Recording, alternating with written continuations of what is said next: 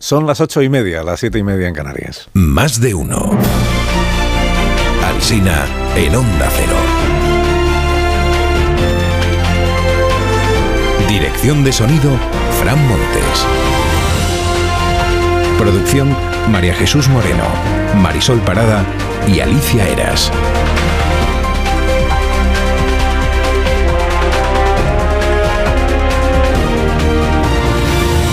Las 6 de la mañana les estamos contando cómo está empezando este día. Estaremos aquí hasta las 12 y 20 en la emisión en cadena de este programa, porque luego hay una emisión local en cada una de nuestras emisoras desde las 12 y 20 minutos.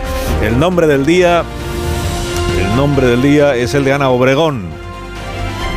No se hablará hoy de otra cosa en este país, ya lo verá usted, la exclusiva de Lola, de la revista Hola.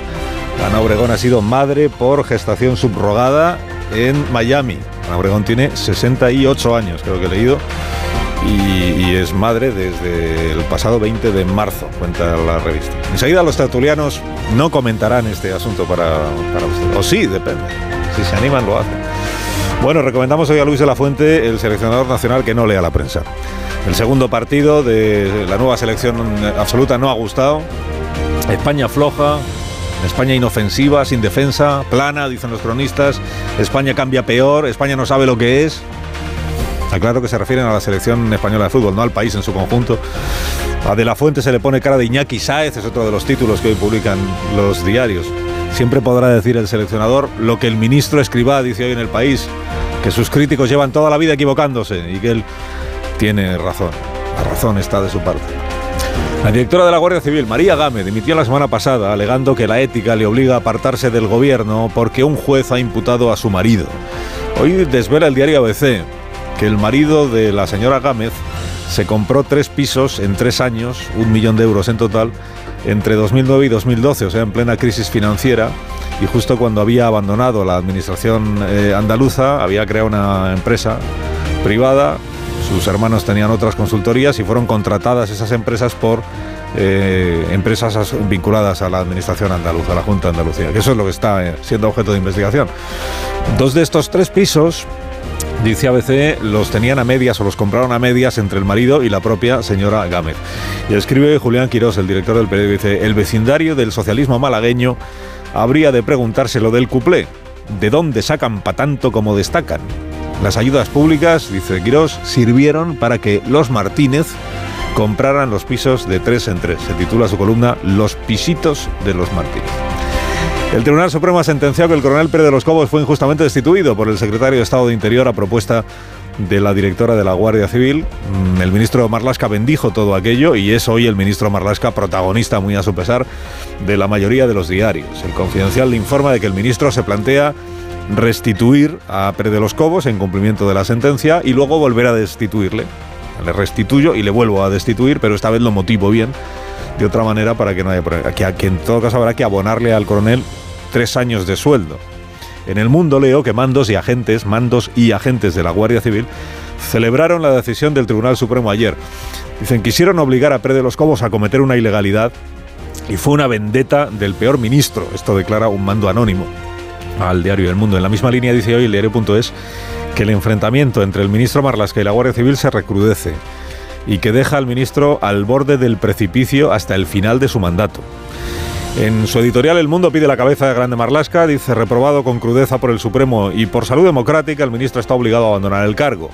Bustos escribe que le dijo un juez, antiguo amigo de Grande Marlasca, a Bustos cuando éste le preguntó por la vanidad del ministerio, le dijo el antiguo amigo, la ambición es como un fuego que les quema, todo lo demás desaparece. Coincide en la razón el español, el ABC, en pedir la dimisión de Grande Marlasca. La razón dice que esta sentencia es otra mácula para el ministro que tiene una hoja de servicios tan aciaga como indigna. En el español se preguntan qué más hace falta para que dimita. Dice, si él mismo dijo en el Congreso que no dimitía porque no había cometido ninguna ilegalidad, ahora que el Supremo dice que sí la cometió, ¿a qué espera para irse? Se ha reactivado en el Congreso la Comisión de Investigación de la Kitchen y cuenta Ketty Garat hoy en The Objective que Pablo Casado le ha dicho a Esquerra Republicana que quiere comparecer. Tiene ganas de hablar sobre las maniobras de Fernández Díaz y Francisco Martínez, el exministro del Interior y su segundo. Los dos fueron excluidos, recordamos, por Pablo Casado de las listas electorales a pesar de la tremenda presión que ellos y sus amigos hicieron para que tuvieran aforamiento, para que tuvieran fuero. Bueno, Clara Ponsatí. Por supuesto, hablamos esta mañana de Clara Ponsatí. Clara Ponsatí le dijo al guardia que fue a detenerla que ella es inmune porque está aforada. Aforada y santificada en vida por este grupo de fieles que ayer coreaban su nombre como si fuera la procesión del Domingo de Ramos. Es un poco más de fútbol la manera de corear el. Bienvenida. Visca Clara. Bienvenida Clara. Santa Clara que da pie a análisis hoy diversos en la prensa. Hay coincidencia en que lo de ayer fue una farsa, un show, que busca reanimar a los indepes de Junts y afearle el compadreo con Sánchez a los indepes de Esquerra Republicana. Escribe Jordi Juan, el director de La Vanguardia, dice Ponsatí es un síntoma. Junts la aprovecha para volver a la carga contra el Estado y contra Esquerra. El español editorializa, dice el propósito principal de Ponsatí es desgastar al gobierno de la Generalitat de Cataluña, un burdo espectáculo de consumo interno. Hemos contado que la señora Ponsatí fue puesta en libertad anoche después de estar unas horas. Eh, ya le ha comunicado el juez Yarena que el día 24 la cita para que declare en el Tribunal Supremo y ella ya se ha vuelto a Bruselas. Muy poquito lo que en. Se ha vuelto a Bruselas, donde hoy hay pleno eh, del Parlamento. Bruselas a Estrasburgo, no sé. Y donde tiene intención pues, de, denunciar esta detención de la que ella ha sido objeto. Bueno, la encuesta del día está en el Heraldo y en 20 minutos los periódicos del Grupo Eneo. Eh, dice la encuesta que terminada la moción de censura, el PP sigue dos puntos y medio por delante del PSOE, pero que el PSOE repunta en intención de voto y que Vox también sale mejorado de la moción de censura y que quien no levanta cabeza es Podemos. Ignacio Varela opina en el Confidencial hoy que hay errores que Feijó no se puede permitir. Dice, lo más patético del episodio este de los autócratas ha sido escuchar al adulto Feijó lagrimeando porque el malvado Sánchez y sus sicarios manipularon sus palabras. Le dice Varela a Feijó, dice, esto es el sanchismo, amigo, ¿a qué esperas para enterarte? Manuel Marín escribe en ABC que Feijó tiene que ponerse el despertador, que tiene modos y maneras que recuerdan a Rajoy, liderazgo intermitente, apat apatía estructural y una cuidada finura centrista tan suavona como sobreactuada. Datos del día. Mire, el salario más común en España es de 1.500 euros brutos al mes. Quienes hoy se jubilan en Guipúzcoa cobran de media 2.000 euros de pensión. Esto lo destaca el diario vasco.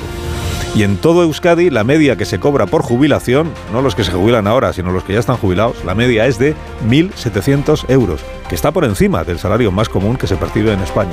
O sea, ya cobran más los jubilados en el País Vasco que los cotizantes. El Mundo entrevista a Samuel, 15 años, hijo de María Sevilla, la señora aquella que fue condenada por, el secuestro, por secuestrar al, al chaval y luego indultada por el gobierno. Y dice Samuel, no siento odio ni rencor hacia mi madre, pero no puedo perdonarla. Me ha quitado años de vida. Estábamos siempre huyendo. No entiendo por qué sigue con sus mentiras. En la vanguardia cuentan la historia del pequeño Nicolás colombiano. Sinopsis. Manuel Alejandro Estrada Cardona decía ser nieto de un tal Venancio que había dejado España tras la guerra civil. Él contaba que el abuelo había hecho una gran fortuna y se la había dejado en herencia, pero que tenía una condición. No podía cobrar la herencia si antes no demostraba que él era un empresario de éxito, el nieto, y entonces empezó a sacarle pasta a una pareja de abogados colombianos para montar empresas y no sé qué, todo era mentira, les convenció de que en España le estaba esperando el título de Duque de Cardona y que también tenía agendada una cena íntima con los, con los reyes, con Felipe y con doña Leticia. Esta pareja de abogados colombianos hizo unas indagaciones telefónicas y desde España les dijeron que el duque de Cardona es duquesa y se llama Casilda, y ahí ya vieron que igual la historia y el timador se dio a la fuga. Luis García Montero defendió en Cádiz la frase de Lola Flores, si me queréis ir, se lo contábamos ayer. Hay una exposición callejera estos días en Cádiz que celebra el habla gaditana y sus expresiones propias. Además del quillo que conoce toda España, aparecen ahí pimpi, que es embaucador, pimpi, bastinazo, que es como una cosa muy grande, y casapuerta, que es el portal. Aunque la estrella es la expresión no ni na, no ni na, que es un prodigio de expresión, pues son tres negaciones para hacer una afirmación. ¿Quién da más? No, no ni nada. Y termino, ha nacido una estrella en la parte más exótica de la política patria. Responde al nombre de Yadira Maestre y es pastora evangélica en Madrid y mitinera con el PP. Y en el país cuenta hoy Fernando Peinado que esta señora en su iglesia de Usera reúne cada domingo a 500 personas, que son cinco veces más que en la parroquia tradicional que tiene enfrente. El público devoto se cree todo lo que ella dice, incluyendo naturalmente el rato sobre los milagros que obra la fe y todo, y todo. Y varias cámaras graban cada domingo el evento y es transmitido por las redes sociales. Y leyendo la crónica llegó a la conclusión de que nada hay más parecido a un mitin de un partido político en España que una misa evangelista y viceversa, ¿no? Porque hay pastores, pastoras, coros y promesas de milagros incluidas.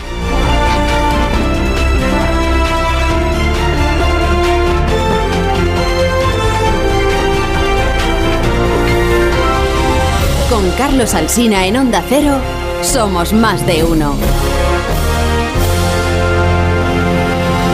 La actualidad no le deja dormir, necesita usted descansar, Dormimax de Bio3. ¿Problemas de sueño? ¿Te cuesta dormir? ¿Te despiertas a medianoche? Dormimax, la solución eficaz y segura para un sueño reparador. Dormimax, comprimido bicapa. Capa 1, con melatonina y triptófano, efecto inmediato para conciliar el sueño. Y capa 2, con valeriana, melisa y amapola, acción prolongada para evitar despertares nocturnos. Dormimax contribuye a disminuir el tiempo necesario para conciliar el sueño. Dormimax, de Laboratorios Bio3. 50 años de experiencia en tu farmacia.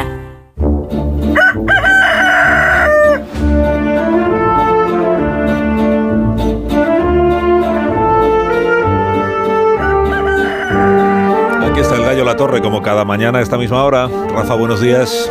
Buenos días, Carlos Alsina. Lo que fue la purga de la cúpula de la Guardia Civil de mayo de 2020 lo supimos desde el principio una ignominiosa represalia política. Ahora también sabemos que, al menos en el caso de la destitución del coronel Pérez de los Cobos, fue ilegal, porque así lo ha zanjado el Tribunal Supremo, una sentencia que Grande Marlasca no olvidará. Pérez de los Cobos tuvo que elegir en su día entre obedecer al ministro o cumplir la ley. Optó por lo segundo y por eso se negó a informarle de una investigación judicial en curso que afectaba al gobierno. La juez le había pedido unos informes sobre la actuación de diferentes políticos cuando la pandemia se propagó por España. Querían saber si la irresponsabilidad del gobierno de alentar la participación del 8M 2020 era en fin constitutiva de delito y algo debía de preocupar a Grande Marlasca. Dicen los ferreteros de la política que el ministro del Interior cumple para Sánchez la función de un fusible, o sea que se lleva las descargas eléctricas que pudieran hacer peligrar la instalación, esto es al presidente del gobierno. Por eso no dimitirá jamás, pero sobre todo no será cesado, porque es útil. Él mismo podía haber recurrido a un fusible, a su propio fusible, como hizo en su día con María Gámez, pero hay aquella directora general de la Guardia Civil dimitió hace unos días por su inquilinato y ya veremos si su título de propiedad con la corrupción. Mala suerte, vuelve a chamuscarse el reprobado ministro. Concluye la torre, concluye. Pues concluyo que la noticia es que después de Melilla, los informes fake del orgullo, las balas electorales o las purgas, Grande Marlasca sigue siendo ministro. Y esa es sin duda la sensacional noticia a estas horas. Que tengas un día eh, magnífico, Rafa La Torre, te deseamos y muchísimas gracias por madrugar con nosotros. Es mi trabajo. Sí que lo es, sí que lo es. Bueno, el trabajo de los contertulios de este programa pues es analizar, eh, aportar las, las, claves, la información que casi nadie más tiene respecto de los asuntos eh, de interés general. Eh, buenos días, Joaquín Manso. ¿Qué tal? Buenos días. Buenos días, buenos días Aurora Ana Carino Bravo. Muy buenos días. Buenos días, Antonio Casado. Hola, buenos días. Buenos días, Marta García Ayer, Rubén Amón, buenos días de nuevo. Buenos días, Carlos. Cierta ironía, ¿no? En no, no, la cualificación del tertuliaje, ¿no? No, no, me no ha parecido. En absoluto. un poco sí, un poco sí. sí. Claro, lo, lo, más difícil para un contertulio, entiendo yo, es cuando se produce una información inesperada y entonces hay que analizarla y aportar las claves al respecto. No, hablando de claves, está la clave wifi, que es la que resuelve el problema después. que aquí, aquí, en el estudio funciona regular. ¿eh? Pero está, aquí en el sí. estudio no funciona. Bueno, ya estamos Pero yo las, creo que es por aislamiento, precisamente por aislamiento. No, no, no, no eludáis, no, no, no eludáis el tema. El tema es sí. que, de, que de lo que se va a hablar hoy en este sí. país, en realidad, pues es de lo de Ana Obregón.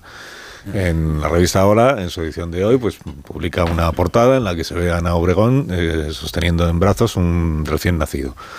Eh, o recién nacida, no sé exactamente qué es. Un recién nacida saliendo de un hospital de eh, Miami, Miami, en, en, silla de ruedas. En, silla, en, la silla de ruedas me han explicado que es que en muchos hospitales estadounidenses es, es, es obligada para abandonar el hospital para evitar sí. que se pueda producir una caída, un tropiezo, no sé qué, y luego se le pidan responsabilidades al hospital. Queda Cierro, muy bien en la cierro foto paréntesis. también, Queda muy bien en la foto. Cierro también, paréntesis. Sí. Bueno, entonces el asunto es que Ana Obregón ha sido madre por gestación subrogada. Ana Obregón, eh, he leído que tiene 68 Ocho, años. 68. Eh, bueno, y, y, este, es, este es el, esta es la noticia. Yo planteo la noticia y ahora vosotros digamos que tenéis que entrar en, pues, en lo que son la, el debate. No, si es que hay debate o en la, Sí, lo hay, si sí. los datos, Ella- el niña, análisis. puedo aportar un dato. Es niña. niña. Muy- Yo no, no sé, no conozco bien la información. Ella sigue en Estados Unidos, o sea, no ha regresado a España, no ha cruzado todavía la frontera exterior. No, no, no. Clara Ponsatí, quiero decir. Exactamente, no, no como Clara Ponsatí. No, no, no, no, cambie- no- no hagas, ¿eh? no hagas por cambiar ya de No, tema, no, Manso. o sea, céntrate no, con el asunto. Porque Yo por hacer Mira, otro la. Guardia Civil tendrá que, tendrá que determinar Claro, el- tendrá que determinar las circunstancias del, del nacimiento. Esa es una cuestión que ocurre con frecuencia con los vientres de alquiler. La dificultad para traspasar la frontera exterior. He leído que Ana Obregón, eh, su intención es residir en Miami, Ah, por lo menos Ángela los María. próximos meses. Y ha alquilado un apartamento con vistas al mar. Si ya vamos ¿Has leyendo todos el hola, Wi-Fi? poco a poco. Alquilado un vientre y un apartamento. A mí me gustaría analizar esto Por a la el luz dinero que le ha dado Ola por las fotos que acaba de publicar. a la luz de la doctrina Montero, ¿no? Me gustaría saber lo que piensa Irene Montero y sobre todo su segunda, ¿no? Hombre, eso te lo digo yo, Porque eso absolutamente en nos contra de la llevaría a un debate, a, a- a- no sé, un deba- a debates inesperados, ¿no? Perdona, perdona, Marta. que No, te- pero- No, no, que no, a ver, no hay duda ninguna. Podemos, es. en Podemos no hay, no hay duda ninguna de cuál es la postura. Están en contra del alquiler, la compra de niños en este. Eso es, eso es. Por arrimar el ascua a la sardina política.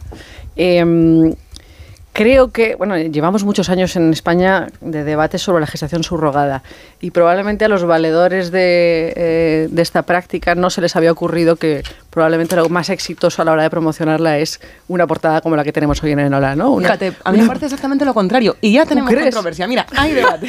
Creo que la imagen que da Ana Obregón eh, lo que hace es, mm, vamos, echa por tierra la defensa de la gestación subrogada, porque es un caso pero- muy extremo de una señora de 68 años. La hecha en determinadas circunstancias, que son las que tú Pero lo diciendo. normaliza, quiero decir, es un- el personaje, uno de los creo que personajes lo más célebres que no hay en España. que lo normalice, creo que al contrario, crea, crea una... O sea, esta mujer había estado transmitiendo la idea de, de cómo estaba mm, gestionando la pérdida de su hijo hace tres años y, y era el símbolo de esa eh, resiliencia al dolor y tal.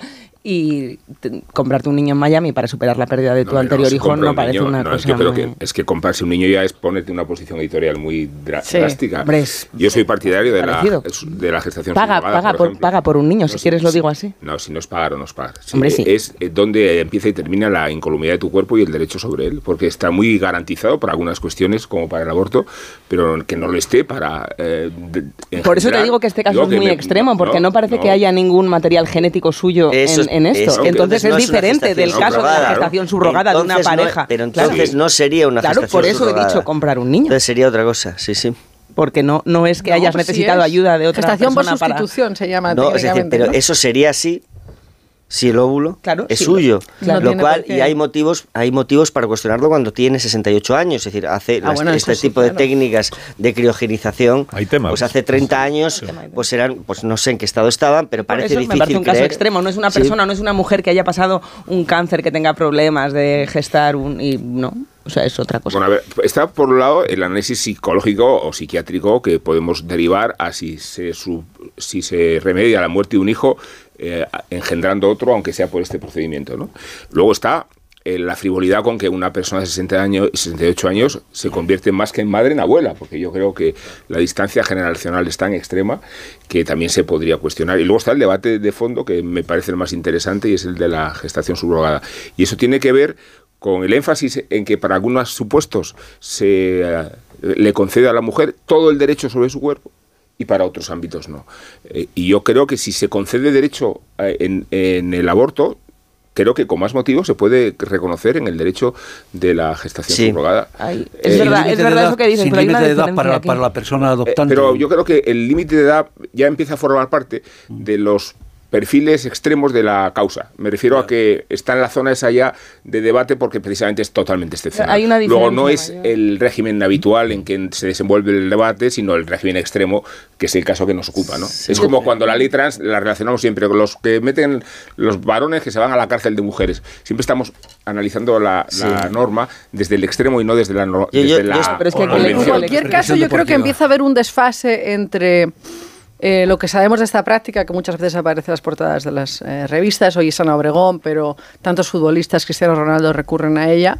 Hay un desfase entre eso que parece que es normal en, la opinión publicada y también cuando se hacen encuestas de opinión parece que hay una opinión mayoritaria favorable a, a favor de regular la gestación. Eh, la gestación Pero subrogada en España. en contra, ¿eh? Sin embargo, hay un desfase con respecto a la oferta política de esa práctica. ¿no? La- El único partido que la ha defendido sí, abiertamente ha sido Ciudadanos, Sí, sí, que es un partido eh, bueno, pues Pero la casi, defendía- casi en vías de Pero desaparición. si no ¿no? recuerdo mal, En eh, acláramelo, porque yo re- creo recordar que era mm, más bien desde un punto de vista altruista la gestación subrogada que defendía Sí, Ciudadanos, sí, que sí, no sí. tiene que ver con este procedimiento. Sí. que Pero que en cualquier viendo. caso era el único partido de- ya sin entrar en los detalles de la, de bueno, pero la- para mí es de la muy relevante. Yo regulación, con esa tesis, por es el único partido que, la- que, que ofertaba esto, ¿no? Entonces, bueno, no sé, a lo mejor algún emprendedor político quiere echar un No, bueno, yo escuchar hablar la por el, por el periódico, el único periódico que editorialmente la ha defendido abiertamente, que es el periódico El Mundo. Es decir, sí, estoy conforme a la teoría que exponen tanto Rubén como, como, como Aurora, creemos que entra dentro del ámbito de, de libertad que tiene la mujer para decidir sobre su cuerpo.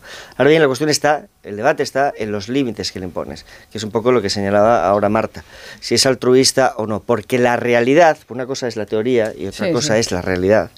La realidad nos dio de bruces con situaciones como las que se producen, por ejemplo, en algunos países del este de Europa, donde hemos hecho reportajes de verdaderas granjas de mujeres sometidas a gestación a cambio de un pago mísero. Eso, desde un punto de vista del orden público, es algo inadmisible.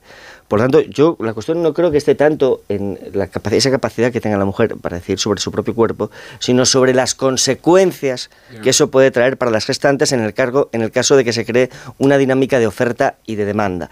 Sobre eso, sobre lo que hay que establecer límites. Hay, otro, hay otra cuestión que es el, los derechos del niño, los derechos del bebé. A diferencia del aborto, que era con lo que tú hacías el símil, que es verdad que es el cuerpo de la madre, aquí sí hablamos de una criatura que ha nacido. Y hay toda una tesis que plantea si esa criatura tiene o no derecho, que lo debería tener, a, a saber quiénes son sus padres. Y los, como los niños adoptados, ¿no? o sea que claro. yo ahí, no veo diferencia. Como la ver, donación eh, de yo- esperma y Claro, como- la, la cuestión, eh, Joaquín, yo creo que están que, perfectamente que- que reguladas. la derivada delictiva de una norma o de una ley no puede condicionar. Eres totalmente. Y, y- y claro, y se me ocurre el ejemplo de la prostitución. Yo defiendo la legalización de la prostitución. Tú también. Y condeno con la misma energía la trata, y la esclavitud. Luego, eh, eh, que exista una derivada delictiva no significa que tengas No, no, que si el interés que tiene regularlo, el interés que tiene regularlo es precisamente el de establecer real, con claridad esos límites, el de establecer con claridad esos límites. Y en muy buena parte tienen que pasar por el altruismo para que no se genere una dinámica de oferta y demanda que conduzca a una perversión y a un desequilibrio en un mundo global en el que uno se planta en Moldavia cogiendo un avión.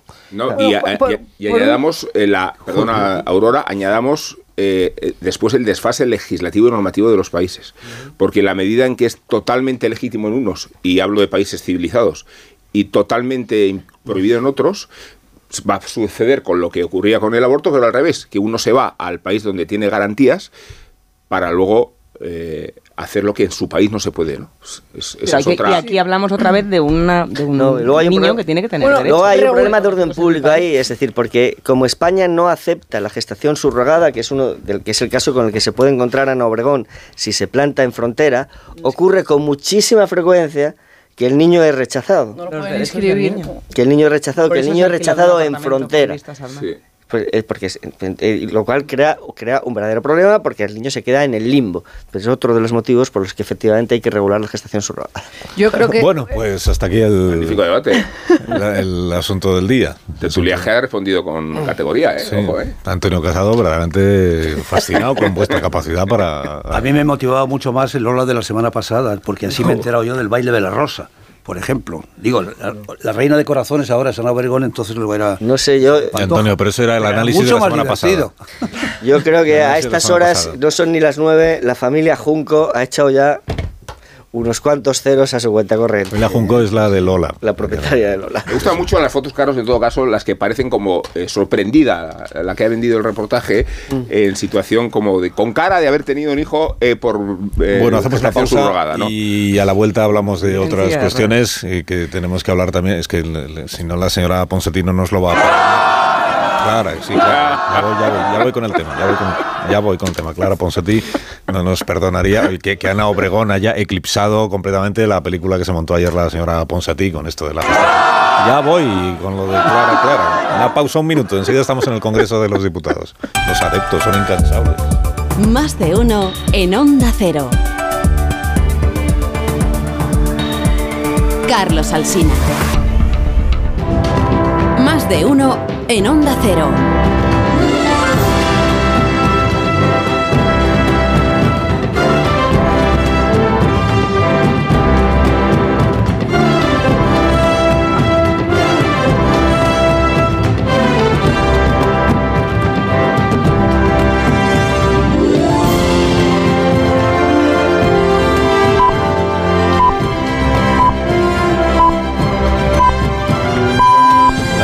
Punto de la mañana, 8 en punto de la mañana en las Islas Canarias. Estamos en tertulia aquí con Aurora Nacarino Bravo, con Joaquín Manso, Antonio Casado, Marta García y Rubén Amón. Enseguida hablamos de del coronel Pérez de los Cobos y el ministro Grande Marlaska. El ministro está ya en su escaño, el Banco Azul del Congreso de los Diputados, porque está a punto de empezar la sesión de control al gobierno en ausencia del presidente Sánchez, que está volando a China, porque va a ver al, al autócrata, al, al presidente Xi y por tanto no asiste a esta sesión de control. Llevará la voz cantante, por tanto, en nombre del Gobierno, la vicepresidenta Nadia Calviño. Tengo interés en, en saber si en- antes de entrar al hemiciclo, en las conversaciones de los diputados y las declaraciones que algunos de ellos deciden hacer a los periodistas, el asunto que manda hoy es lo del coronel Pérez de los Cobos. Me permite un instante, presidenta Batet, y hablo con Ignacio Jarillo para que nos cuente si se dice algo sobre el, el señor eh, Grande Marlasca, el ministro del Interior, el coronel Pérez de los Cobos o alguna otra cuestión de actualidad. Ignacio, buenos días.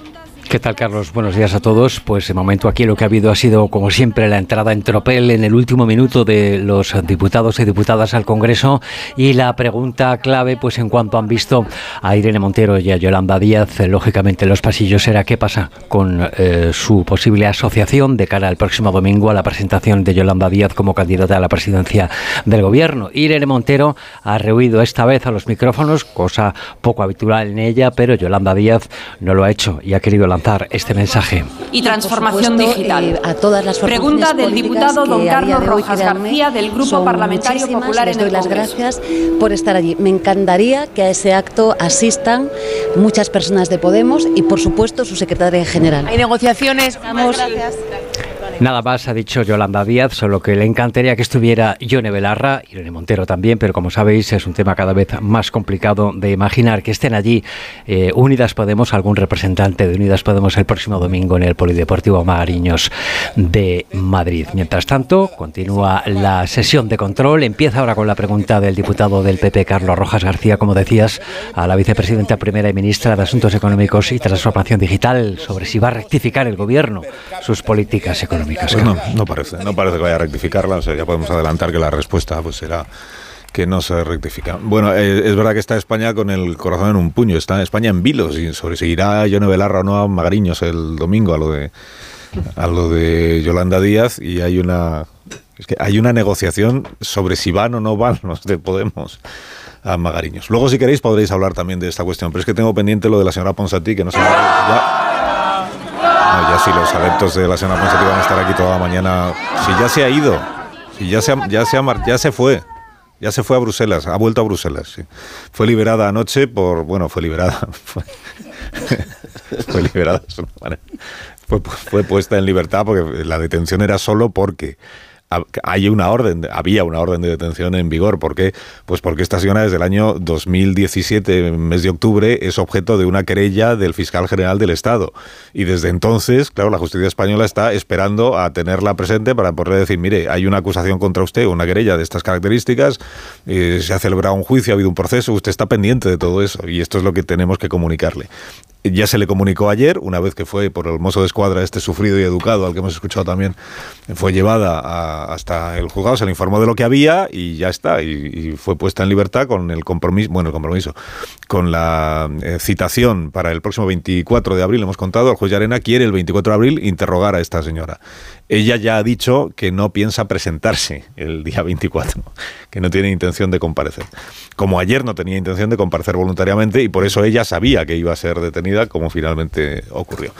Bueno, ¿queréis hacer algún comentario sobre la señora eh, exconsejera de Educación? Es que si digo el nombre se ponen a corear otra vez los, los adeptos. La exconsejera de Educación del Gobierno de Cataluña, prófuga desde el año 2017. Algún análisis seguro que se os ocurre. Cuando se fue de España pesaba sobre ella una posible petición de cárcel de veintitantos años, porque era el momento en el, que, en el que estaba viva la acusación por rebelión, y llega con una garantía de, de- de impunidad eh, gracias a los oficios del, del- gobierno de España. Es, bueno, es un acto de propaganda, que se trata de poner de efímera actualidad de nuevo la causa de, de Puigdemont, efectivamente, para presentarse como el auténtico frente al, al traidor que está en el, en el Palacio de la Generalitat. Pero yo creo que la falta de convicción con la que suenan estos Clara también son un síntoma de que ese movimiento está en una fase de languidecimiento e inanición. no tiene la capacidad de convocatoria y de fortaleza que tenían antes, aunque en todos los medios de comunicación estamos hablando de ello. Estamos escuchando antes los gritos futboleros, esos de Clara, Clara, y decía aquí, está Vivera Joaquín, y dice, sí, pero de tercera división. Eso no es ni de tercera división, eso es de, de regional, eh, la- de cuarta regional, ¿no? Lo que pasa es que cuando se trata de... Cuando se pretende escenificar un drama, que es lo que ha pretendido esta, señora, un drama frente al Estado eh, opresor español, lo que se acaba es convirtiendo la escenificación en un sainete. Y esto es lo, esto es lo que pasa, este es el resultado de confundir una eh, simulada guerra de, de Cataluña o de los nacionalistas catalanes contra el Estado español en vez de la verdadera guerra que en estos momentos hay en Cataluña, que es entre la derecha y la izquierda. La izquierda nacionalista, la derecha nacionalista, disputándose la primacía nacionalista. Y esto es lo que está en el fondo de la cuestión. Y eso es lo que explica, por ejemplo, pues los pues eso de no me toque usted, que le dice, que le dice al mozo de escuadra. En realidad el mozo de escuadra no es precisamente un- una fuerza de seguridad del Estado, sí es una fuerza de seguridad del Estado, pero pasada por las competencias catalanas y, y a las órdenes de un de un de un gobierno de, de izquierdas, del gobierno de izquierda republicana, que justamente son sus ah, son sus oponentes en estos momentos. Bueno, em, es, es una cosa ridícula, va a durar cinco minutos en los medios de comunicación, no tiene Sí, ningún, sí, Antonio, ningún pero- sentido, no tiene ningún recorrido. Eh, eh, eh, en estos momentos el, el asunto, el llamado proceso, el, el reto al Estado español, pues está en plena digestión de un fracaso. Eh, han cambiado las relaciones políticas. Eh, evidentemente, yo creo.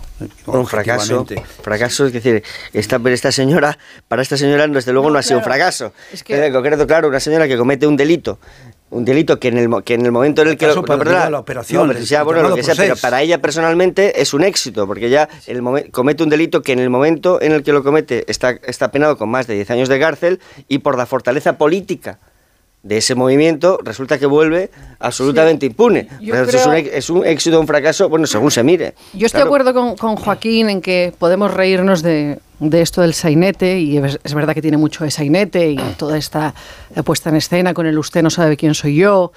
Eh, y es verdad que el, el independentismo vive un momento anticlimático, dice la RAE que se dice así. Eh, solamente ciento y pico personas fueron a arropar a, a Ponsatino mientras, mientras declaraba. Y ese es el capítulo de buenas noticias, y ahí acaba el capítulo de buenas noticias. Porque por lo demás yo no creo que podamos estar eh, muy contentos.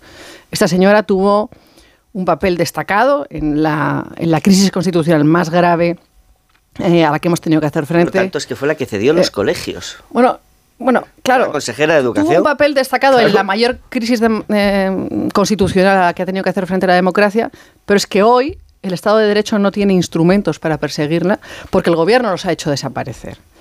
Y yo ayer pensaba, digo, mira, ahora que se habla tanto de memoria democrática, que en realidad es solamente una manera de, de reescribir la historia, pues nos pasamos todo el día hablando de eh, si la democracia comenzó en 1985, eh, se idealiza la Segunda República, eh, se vende una nueva versión de la guerra civil sin ningún matiz, pero creo que las políticas de memoria que hacemos en este país podrían ser casi políticas de la demencia o políticas de la hipermetropía, porque vemos con mucha nitidez lo que está lejos. eh, pero, pero sin embargo emborronamos todo lo que queda cerca, ¿no? Eh, nos pasamos discursivamente viviendo todo el tiempo en eso, en la guerra civil, en el franquismo, en la Segunda República, pero los hechos que sucedieron anteayer, como los de 2017, se emborronan hasta el punto de que se aprueban eh, políticas que hacen extinguir lo que sucedió. El procés no tuvo lugar simplemente porque eh, los tipos delictivos em, que, que penaban esas conductas han desaparecido. Eh, y esto a mí me genera una, una sensación de frustración tremenda, ¿no? Pensar en todo el tiempo que dedicamos a la crisis territorial y todo el coste de oportunidad que suponía dedicar ese tiempo a la crisis territorial y no dedicarlo a cosas que probablemente eran mucho más importantes, eh, mucho más acuciantes para los ciudadanos. Eh, todo eso fue para nada, porque eh, bueno, el tiempo político quedó suspendido por algo que hoy es imperseguible y que si sucediera mañana, eh, pues no podríamos combatir con los instrumentos del Estado de Derecho. O sea, al final eh, hay varios planos. El judicial que explicabais y luego está el político, que es interesante ver si esto, como mm, seguramente quiera Junts, desgasta a Esquerra o no. Eh, pero parece que la, la encarcelación, aunque fuera unas horas, la detención, mejor dicho, de Ponsatí, indigna menos. Desde luego en las calles de Cataluña no se ha visto quemar contenedores como en otros momentos de álgidos del proceso. Indigna menos allí la detención que la escarcelación en el resto de España. Entonces es probable que desgaste más a Sánchez esto. Yo no creo de que, lo que a estas alturas la opinión pública lo tiene descontado. Yo creo que ni a uno ni a otro. Sí, No bueno, sé. sí, pero lo que no quiere decir No, que no tenga, lo sí. que no- claro, lo que no quiere decir que no tenga el coste moral en los términos que, que ha expresado Aurora. Veremos a ver si, si realmente sirve de avanzadilla de qué pasa cuando vuelven, regresan. Que no puede ser que todo se mida en términos de estricta estrategia, ¿no? Lo que le conviene, lo que le desgasta. Una cosa inaceptable.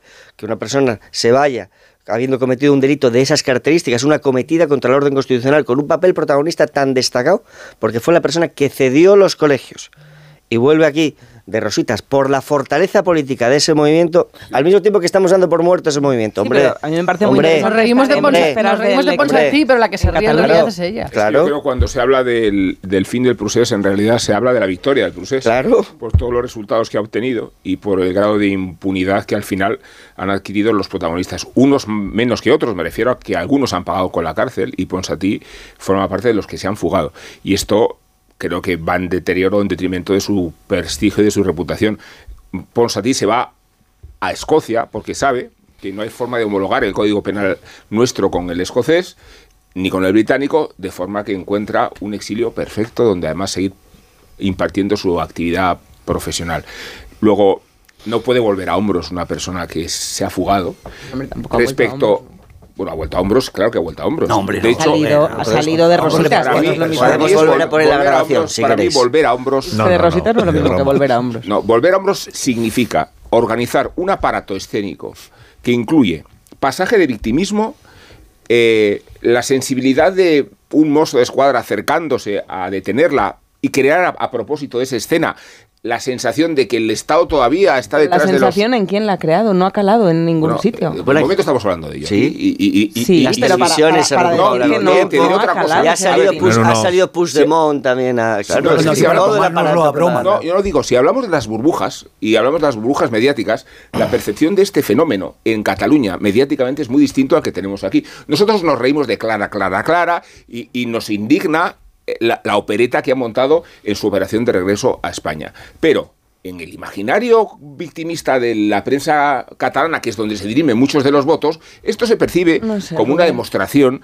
de que todavía se persigue a los libertarios que lucharon por una independencia legítima. Fíjate, a mí me parece que se percibe también como una parte de la lucha de poder interna Entre en el momento claro. electoral eh, de la ruptura Sí. entre Junts y Esquerra. Sí, y también se percibe que, que- el hecho que de que Ponsatí enviara un email como si fuera un personaje de, de una película estuviera secuestrada a los 700 europarlamentarios diciendo si reciben ustedes este mail es que he sido detenida ilegalmente en España y que en la prensa internacional eh, pase totalmente inadvertido porque no tiene ninguna credibilidad lo que diga el independentismo, no me parece que esté mm, volviendo a Lo que digo es que hay dos categorías de insurrectos, los que han pasado por el talego y los que no. Y los que no, no tienen la misma reputación y consideración social. Y, y creo que Ponsatí vuelve precisamente porque no tiene nada que sufrir. Vuelve precisamente porque el- el- su delito ha sido Sí, borrado del Código estamos de Penal. acuerdo en eso. eh, y, y- y- y por eso carece de toda valentía el hecho de regresar. Ahí estamos de acuerdo, pero que monte un show no quiere decir que, Claro, se una crea vez- el show. el- una vez hecha la reprobación moral del acto que ha hecho, de de la gran simulación que ha hecho Clara Ponsati, una vez que dejamos claro eso, automáticamente, punto y aparte, decimos, eso va a durar un minuto, no tiene Eh, ningún recorrido. en Eso esta es lo de mesa, menos. en y entre mesa. otros, y entre, y entre los primeros que lo van a objetar, que van a objetar esa iniciativa, ese martirologio. Es que la Antonio, victoria, es Antonio, que- perdona, la, victoria Eh, es, la Ellos mismos.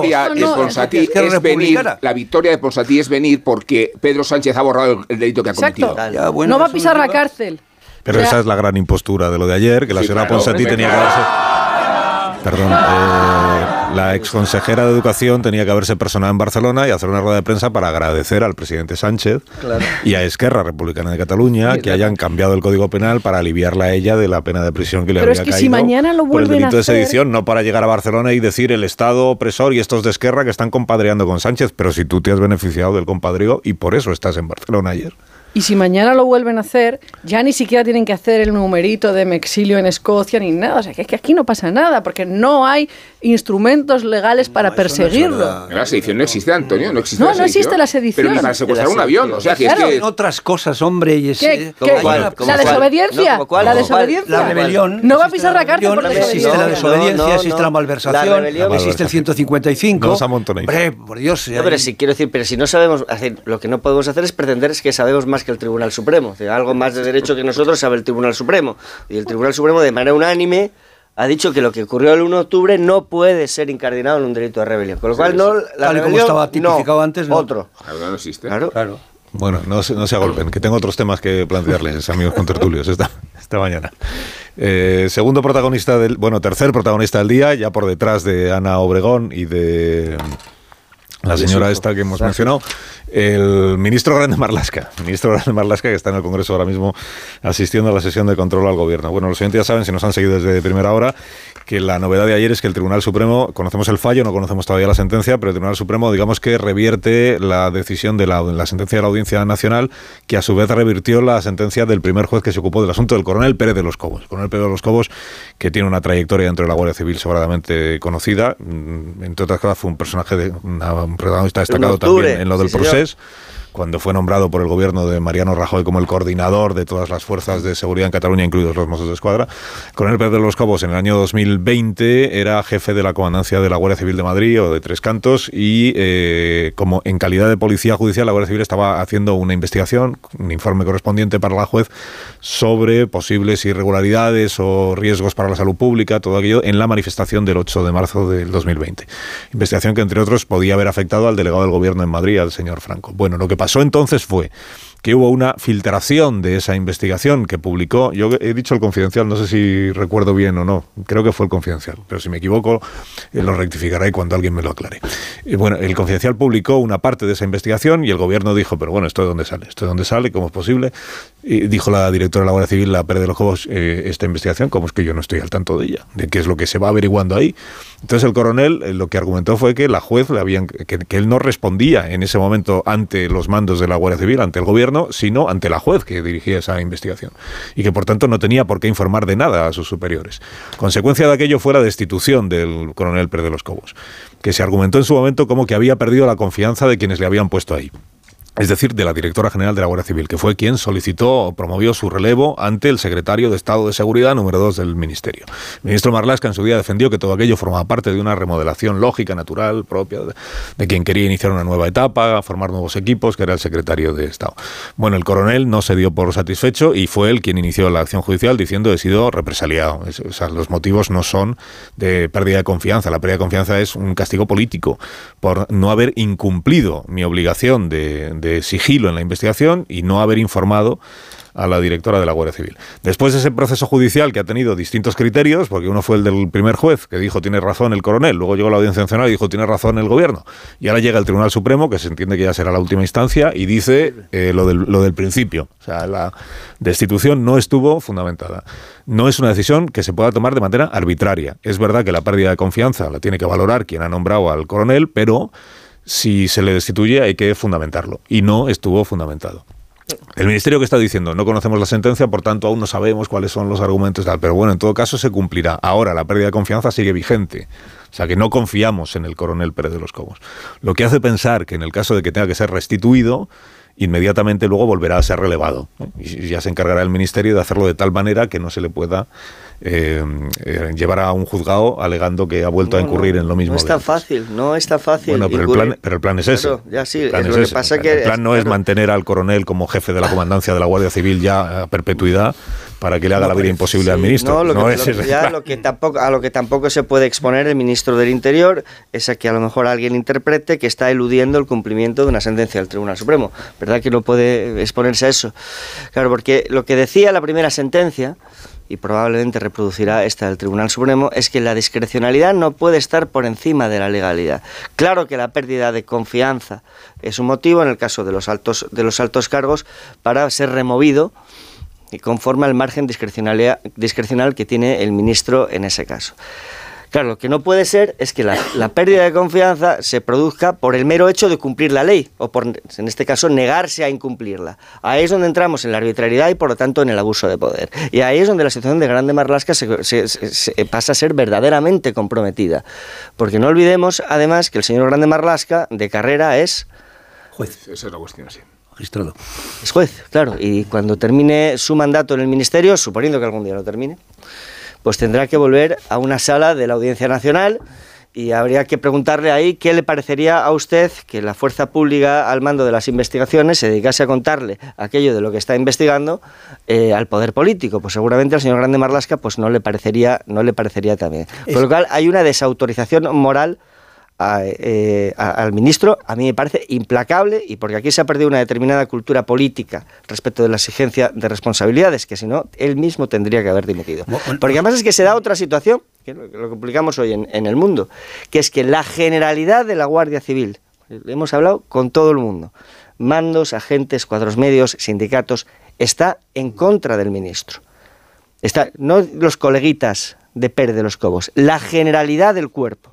Cuestión es si se puede ser ministro del Interior cuando tiene la generalidad de la Guardia Civil de frente y por razones tan fundadas. No te digo después de la sustitución en la cabeza del cuerpo, ¿eh? conocido Pero, estos días. pero no hace falta recurrir al clima en estos momentos de opinión Hombre. que hay incluso entre sus colaboradores contra el ministro. No, no. Hay otras cosas más importantes que yo creo que hay que dejar muy claras.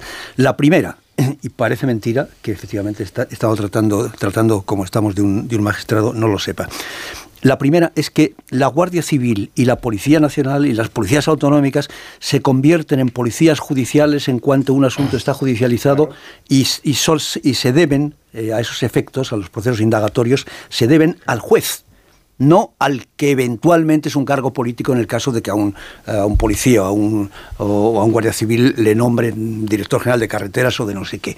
No, en este caso era pues el jefe de la, de la comandancia y dependía políticamente del, del ministro. Pero tratándose de una investigación, insisto, que estaba judicializada, la obligación del policía es someterse al imperio, al mandato de la juez, no de su jefe político. Es verdad que a más a más, probablemente la confianza entre los dos no era, no era mucha, ¿no? Pero eso no viene a cuento. Es eh, lo, lo que importa desde el punto de vista técnico, ya no tanto moral, ¿no? Si del, desde el punto de vista Pero la autoridad moral para un ministro tendría, respetar- tendría que ser algo importante. ¿no? respetar la dependencia de, de- de- de la juez en este, en este caso. Y, y luego el, el hecho de que efectivamente cómo influyen las cuestiones opinables dentro de la, de la magistratura a la hora, cómo condicionan una sentencia. Porque da la casualidad de que el juez de primera instancia está de acuerdo con el Tribunal Supremo y por medio donde están los antiguos compañeros de Marlasca, que es, que es la Audiencia Nacional, es la única instancia, bueno, de, las tres, digamos, de, de los tres eh, eh, que están en la trazabilidad del asunto este, es, es la única que le ha dado la razón al, al- al ministro. Esto es una cosa también que llama la atención y de cómo es posible que se pueda llegar a conclusiones tan, tan distintas. Bueno, ¿Qué va a pasar? Yo creo que sí, que eh, el complemento de la sentencia vamos a ver, ¿eh? porque no, no conocemos la letra pequeña, no sabemos que no se pase ni esto. Cómo va, cómo va a ser la, la cuestión esta. Pero mm, en teoría tienen que mm, indemnizarles, esa especie de lucro cesante, es decir, pagarle todo el dinero que tenía que haber cobrado estando en el, en el cargo y readmitirlo, renombrarlo. Eh, pueden hacerlo y durar cinco minutos el nombramiento y entonces sí motivarlo de otra manera y alegar la falta de confianza. En este caso es que la falta de confianza estaba asociada a una cuestión muy concreta, que, es donde nos lleva a la dependencia del, del juez. Y, claro, desde el momento en- que el propio ministro, el propio eh, señor que toma la decisión de cesar, relaciona las salidas, la destitución, con el hecho de que no le eh, ponga al corriente de una investigación que estaba, que estaba en marcha, a partir de ahí, mm, pues mm, se tiene que poner enfrente a la obligación que Por tiene con el juez o la confianza que tiene que con el cargo político. ¿Qué tiene, qué tiene que prevalecer? Es evidente que la obediencia a la juez. Que ayer ocurrió algo relevante, es decir, que el propio ministro se reafirmó en el cese. Es decir, una vez que ya sabía que el Tribunal Supremo lo había declarado arbitrario y constitutivo de un abuso de poder, él se reafirma.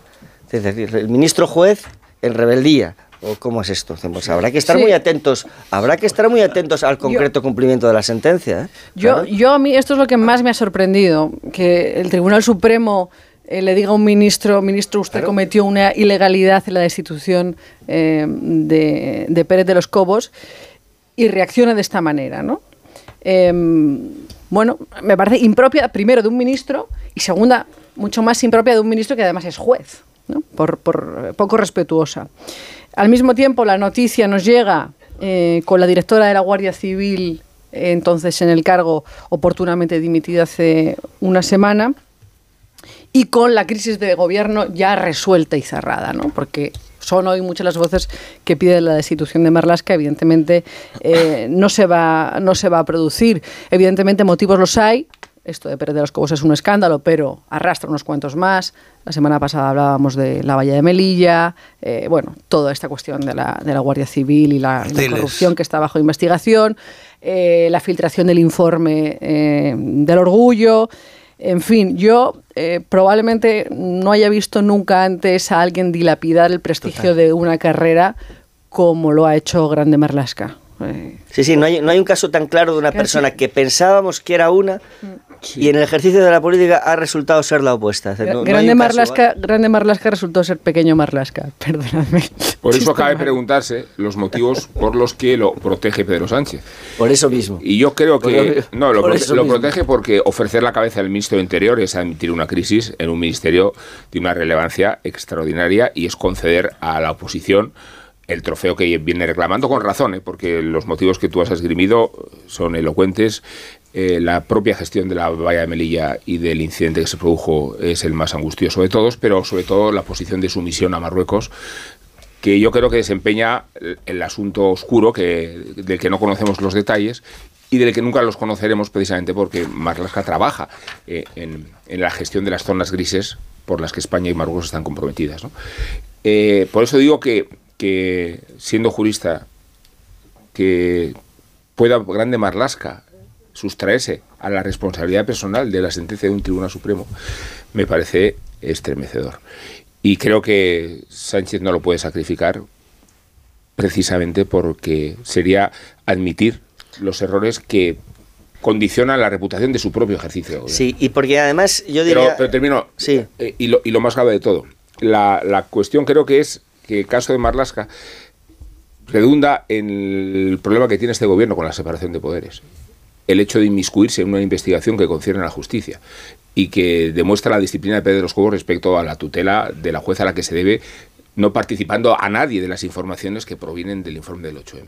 Luego, es obsesivo el problema que tiene este gobierno con la separación de poderes. Y yo añadiría solo una cosa más, que es que es muy cómodo tener en el ministro, en el Ministerio del Interior, a un ministro que por su debilidad política necesariamente va a tener que estar a los pies del que manda. Necesariamente. Por eso también Sánchez mantiene a Marlasca. No, pero en esa situación están todos los ministros. ¿no? Pero algunos más que otros. Alguno podría hacer- Él no tiene ningún patri- ma- no Sobre tiene los de- más patrimonio que sobre los de defender que la sucesión de escándalos que ha sido su ministerio. Claro. Pausa entonces. Pausa entonces y a la vuelta seguimos dándole una vuelta a los asuntos del día. Hemos hablado de pasada de María Gámez, pero hoy es también la exdirectora general de la Guardia Civil, esta dimisión que la semana pasada se justificó como la profilaxis, los elevadísimos estándares de ética que maneja el gobierno y de la que hoy hay novedades también en el diario ABC, que enseguida recordamos a los oyentes. Una pausa ahora mismo, volvemos.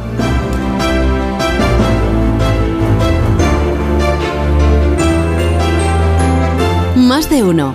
Onda Cero. Carlos.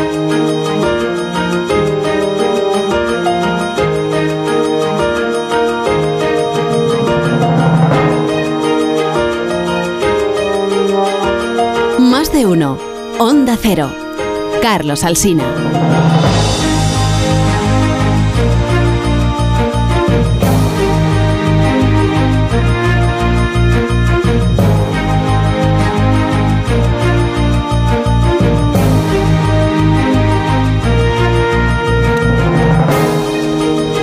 Las 10 menos menos 25 minutos de la mañana, 9 menos 25 minutos en las Islas Canarias, en la sesión de control al gobierno. En este momento está presente el ministro Grande Marlasca, eh, hablando de María Gámez, de la directora general de la Guardia Civil, que dimitió la semana pasada por decencia democrática, es como lo ha llamado esta mañana, o lo acaba de llamar el ministro del Interior. Decencia democrática por haber presentado su renuncia para no perjudicar el buen nombre de la Guardia Civil, porque el marido de ella está investigado por un asunto relacionado con los con los ERE y con las Sí, lo que gestiones pasa de es la que toda administración esta cantidad andaluza. de pisos que le están saliendo, digo yo, Estamos escuchando al ministro a ver si dice algo sobre Pérez de los Cobos. digo si yo que ella sería conocedora de lo de los pisos, ¿no? Pero la falta alguno de de ellos iría alguna vez o no. o- o no. Pero nosotros no utilizamos ni a la Guardia Civil ni en ningún sentido, no como el anterior director de la Guardia Civil que mandó cesar una investigación que ahora está, el caso Cuarteles, en los tribunales. Nosotros no utilizamos fondos reservados para operaciones, para evitar actuaciones judiciales contra el Partido Popular como hicieron ustedes.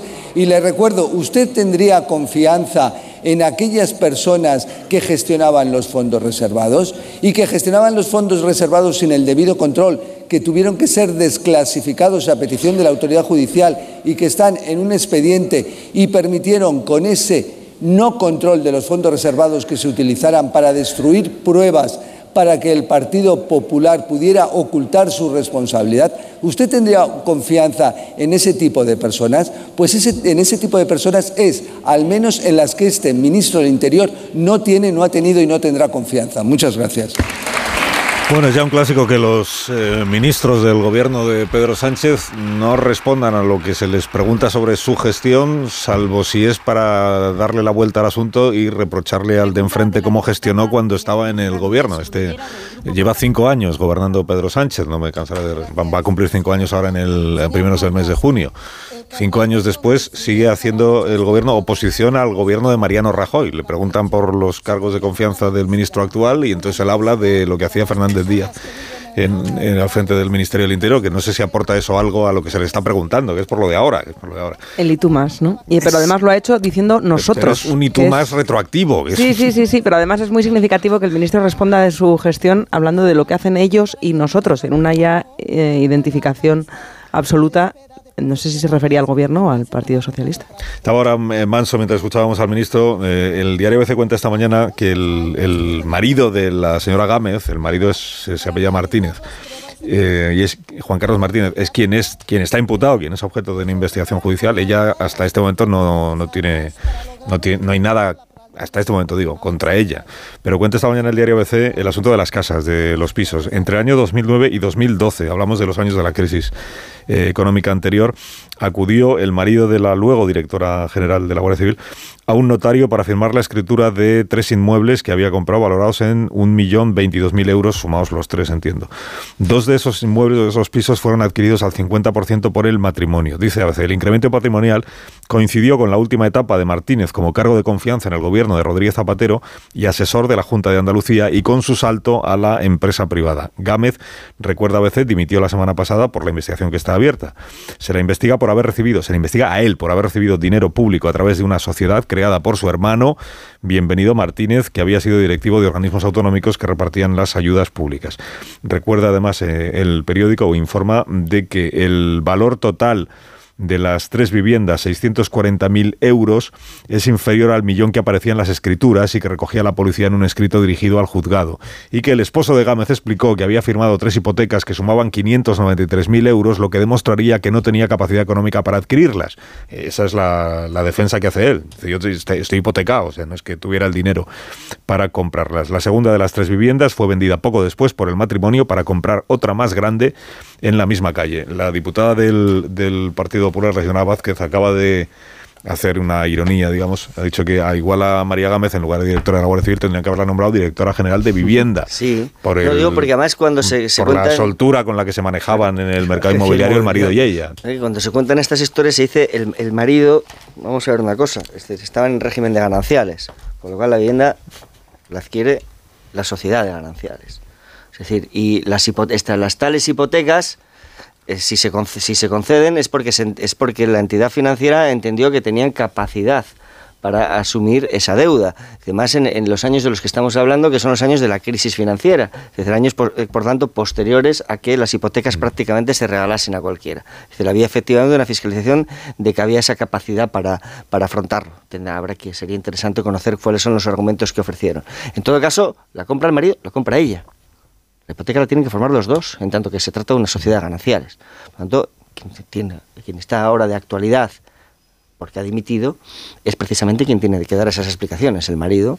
Si no es como si te aparece un Jaguar en el garaje, si has tenido que ir a firmar la adquisición de un piso, se te presupone consciente de lo que estás firmando. Es que la sobreactuación de los términos en que se produjo la renuncia o el cese voluntario es la que alertó sobre la hipotética implicación. Cuando se quiere convertir en un presunto desvarío en un alarde de transparencia, y ahí otra vez grande Marlasca, ¿eh? por cierto.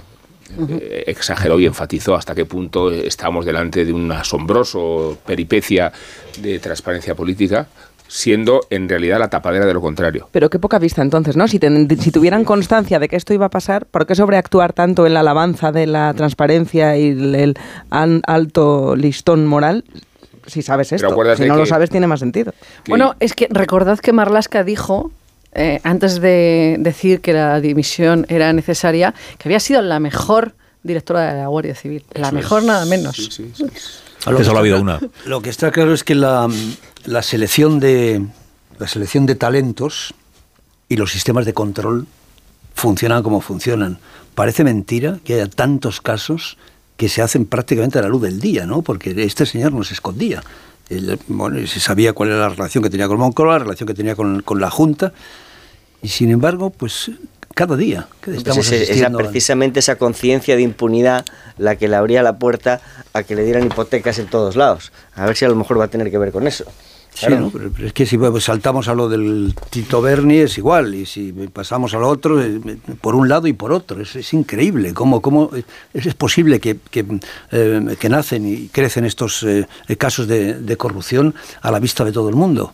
A la vista de todo el mundo me refiero a la vista del- de los grupos de trabajo en los que están in- incluidos, que son políticos o económicos.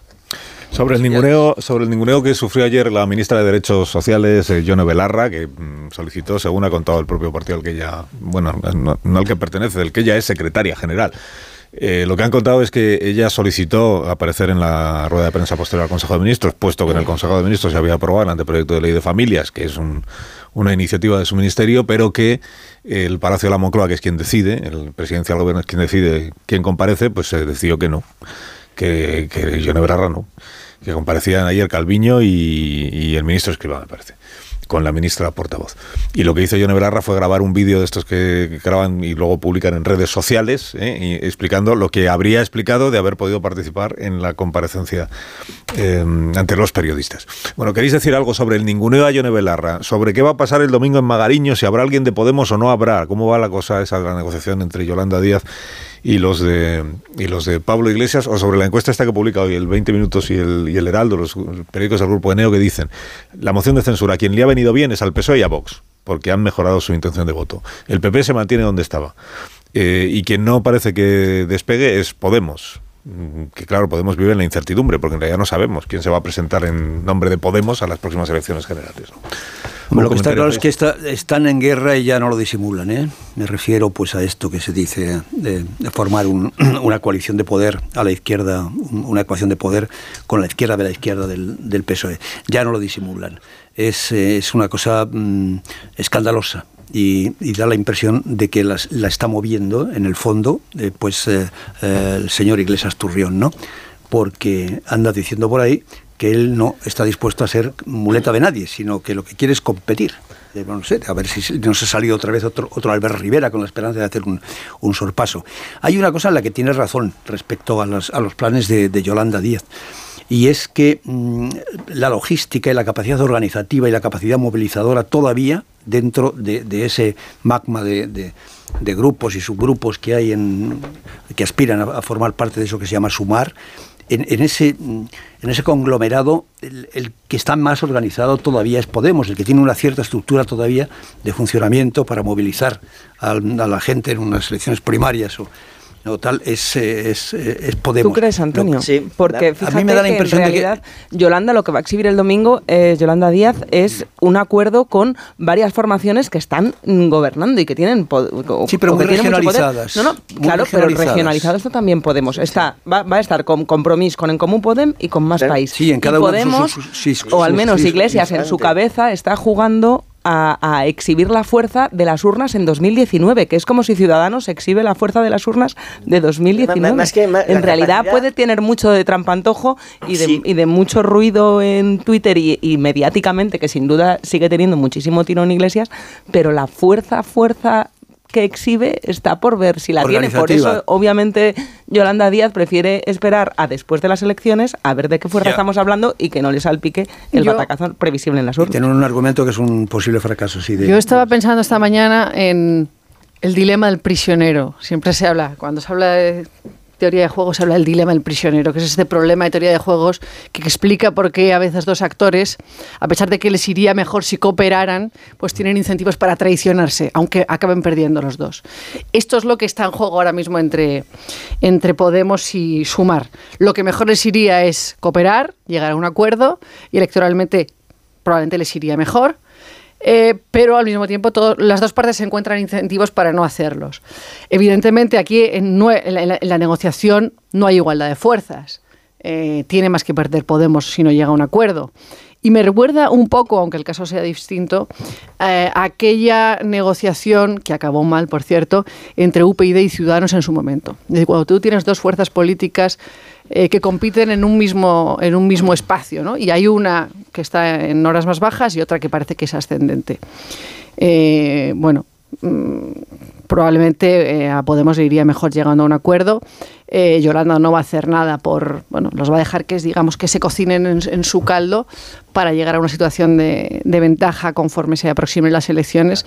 Pero lo racional y lo, y lo más lógico sería que, que se pusieran de acuerdo, ¿no? Por el, por el bien del espacio político que ocupan y sobre todo porque de cara a que gobierne la izquierda es fundamental eh, que el socio, digamos, del, del partido más grande, que en este caso es eh, el PSOE, pueda ocupar la tercera posición. Porque la, rivalidad entre el tercer y cuarto partido va a ser fundamental en el reparto de escaños. El sistema electoral penaliza al tercer partido, Sí. pero sobre todo al cuarto. Entonces, esa competición entre eh, la segunda fuerza de izquierdas y Vox será, será determinante en la próxima formación de gobierno. Sí, te- lo, que- lo que ocurre es que hay- habrá que ver a cuánta distancia queda también el primero del segundo. Si el primero se distancia tanto del segundo como que para que esa prima no se la lleve el tercero, Sí. sino el primero, pues habrán hecho un pan como unas tortas. Creo Que, que está por ver que eso suceda.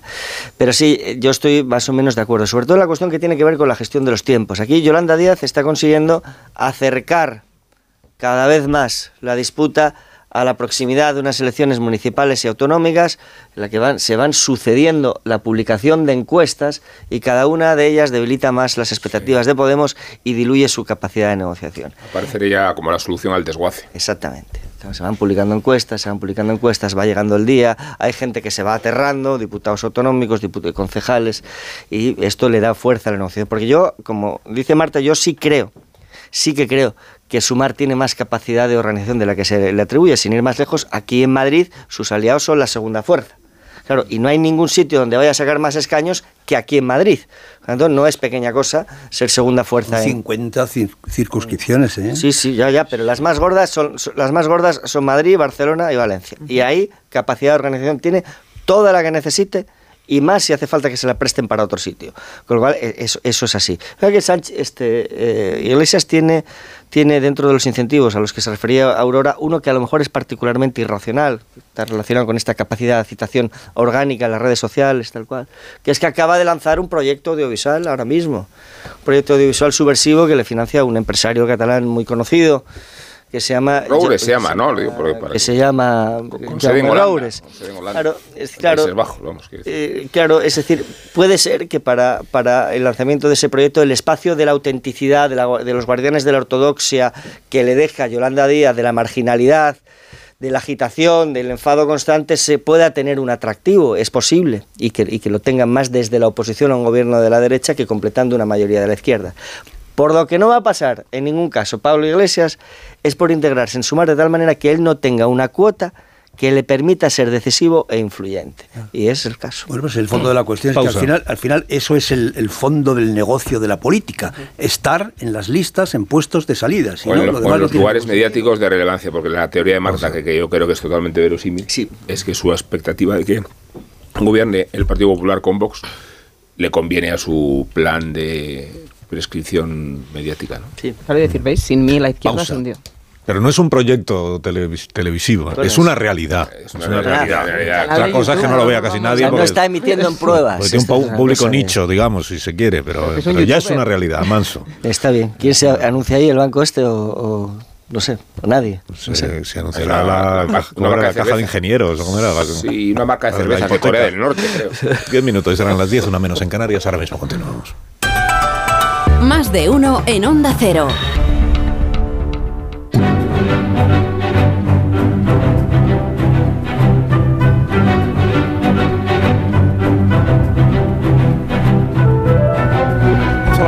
Económica y financiera de esta mañana. Ignacio Rodríguez Burgos. ¿Cómo estás? Buenos días. ¿Qué tal? Muy buenos días. Pues mira, los mercados europeos marchan al alza en esta primera hora de negociación. La bolsa española ahora mismo sube un 0,34%, tiene a mano, tiene muy cerca lo- la barrera de los 9.000 puntos que perdió con las turbulencias financieras. Precisamente son los bancos los que más suben ahora mismo en el mercado. Destacan Bankinter, Sabadell, también se cuela entre medias ArcelorMittal, los altos hornos, la siderurgia.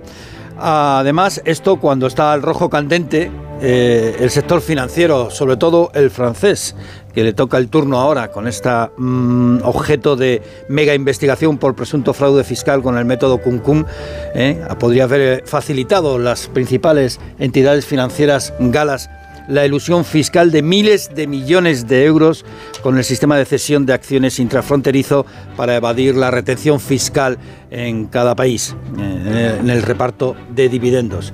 Eh, Se, se traslada la acción de un sitio a otro y al final no pagas ni en un país ni en el otro. Así que ahora mismo, pues fíjate, ayer entraron en Societe General o en BNP Paribas, en las sedes centrales, pues más de 150 investigadores de diferentes cuerpos eh, policiales. Así que ya veremos a ver cómo termina esa historia y en Europa siguen pendientes de los precios. El gobierno ahora apunta a los agricultores y ganaderos con subidas que dice que en origen de 60% de los precios. Estos pues se revuelven y recuerdan las fuertes subidas en los costes, tanto en transporte como en fertilizantes.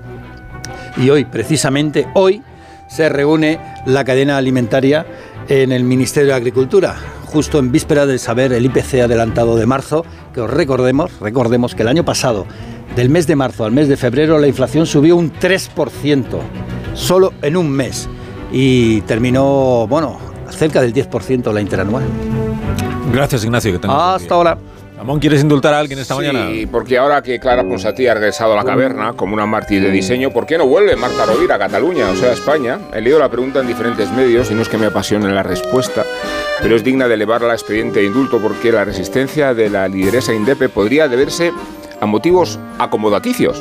Lleva cinco años largos en Suiza y está con la familia muy a gusto, o sea, que la forma que Rovira ha encontrado para desquitarse de la opresión española ha consistido en encontrar la patria en otro lugar. También residió en Suiza el efímero presidente Torra, recordando, y no solo por la pasión cantonal y peculiaridad identitaria que se vertebra un país tan artificial, sino porque en el Betia se vive cojonudamente. No debe sentir demasiado Rovira el regreso a la tierra prometida cuando puede hacerlo sin apenas represalias. No existe el delito que más la penalizaba y que provocó su fuga, la sedición y únicamente tendría que responder por la desobediencia y la correspondiente inhabilitación. ¿Por qué entonces no regresa la plañidera del Prusés, la candidata que había ungido Junqueras, la heroína libertaria del tractor? Me temo que es por vergüenza. O sea, la desvergüenza de fugarse mientras los compañeros se comían el talego y la desvergüenza de volver cuando ella solo puede hacerlo por la puerta de servicio.